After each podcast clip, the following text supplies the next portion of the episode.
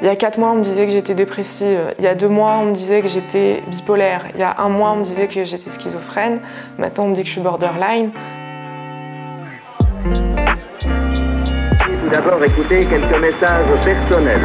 Faut qu'on se parle. plein de trucs à vous raconter. We need to talk. Faut qu'on parle. Faut qu'on parle, un podcast du magazine Néon.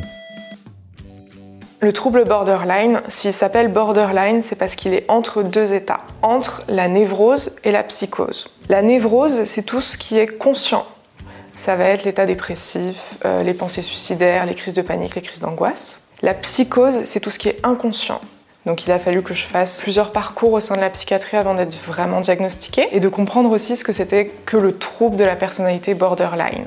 En fait, il va se caractériser par plusieurs axes. Euh, le premier, ça va être une hypersensibilité, une hyperémotivité et une très grande impulsivité. Le deuxième axe, je dirais, c'est cette tendance à toujours être poussé dans les extrêmes ou alors avoir des comportements à risque. Et là, ça peut passer par la nourriture, la sexualité, l'argent, l'alcool, la drogue, euh, l'automutilation. Moi, je sais que pour ma part, c'est vraiment l'automutilation qui est la prédominance. Donc j'ai des cicatrices sur mon corps que je garderai toute ma vie. Il y a à peu près un an, j'ai commencé à ressentir un vide, mais euh, je ne laissais pas trop d'espace pour éclore. Et en fait, cette part d'ombre a vraiment euh, commencé à prendre de plus en plus d'espace dans ma tête. Et durant ces deux mois, au lieu de tout de suite aller demander de l'aide, je suis restée seule avec mes pensées et ça a vraiment creusé cet état de détresse et de grande dépression.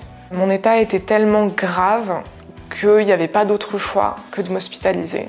Il faut savoir que quand on arrive en hôpital psychiatrique, moi, euh, on m'a dépossédé de tout ce que j'avais. On m'a tout de suite euh, mis en pyjama et on nous donne des doses assez conséquentes de médicaments. Et quand j'ai été hospitalisée, très vite, on m'a diagnostiqué de la bipolarité. Parce que, en fait, euh, il y a beaucoup de comportements de la bipolarité et du borderline qui se ressemblent. La différence avec la bipolarité, c'est que ça va être sur des très longues périodes. Le très borderline, ça se passe en une seule journée. C'est-à-dire en une seule journée, on va faire des hauts débats, des hauts débats. Donc après, on m'a faussement diagnostiqué de la schizophrénie. On m'a donné euh, un médicament pour euh, schizophrène.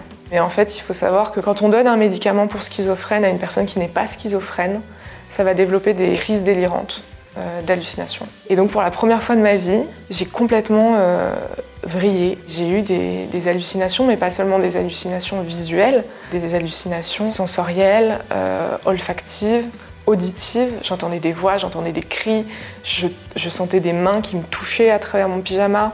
Donc en fait, j'étais dans ma chambre, dans un état de panique totale et aucun moyen d'appeler à l'aide parce que les boutons fonctionnaient pas. Alors moi je sais que quand j'ai été diagnostiquée borderline, j'étais très surprise de voir que même au sein du corps médical, les personnes sont quand même euh, très mal renseignées, justement parce que c'est à la limite de la névrose et de la psychose.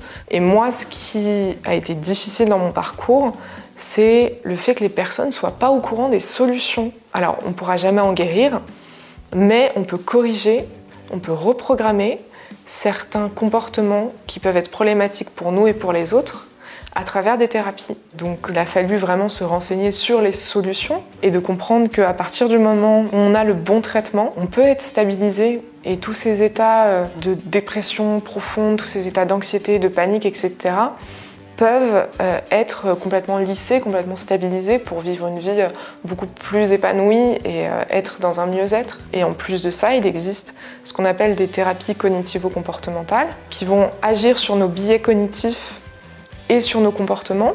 Il y a trois messages qui sont hyper importants pour moi. Si vous avez des pensées suicidaires, si vous avez des pensées noires, des pensées sombres, si vous sentez que cette part d'ombre commence à vous submerger, allez consulter, allez demander de l'aide. Si jamais vous consultez un ou une psychiatre et que vous sentez que le feeling passe pas, ne restez pas avec un suivi qui ne vous convient pas. Et enfin, mon troisième euh, message, c'est pas pour les personnes qui ont des pathologies psychiatriques, c'est pour les personnes qui nous entourent. C'est normal de se sentir complètement dépassé et complètement euh, déstabilisé par ça. C'est très important de se dire, ok, là, moi, mon rôle, euh, je suis arrivée au bout de ce que je pouvais apporter à cette personne, euh, c'est-à-dire l'aimer très très fort et lui apporter tout mon soutien.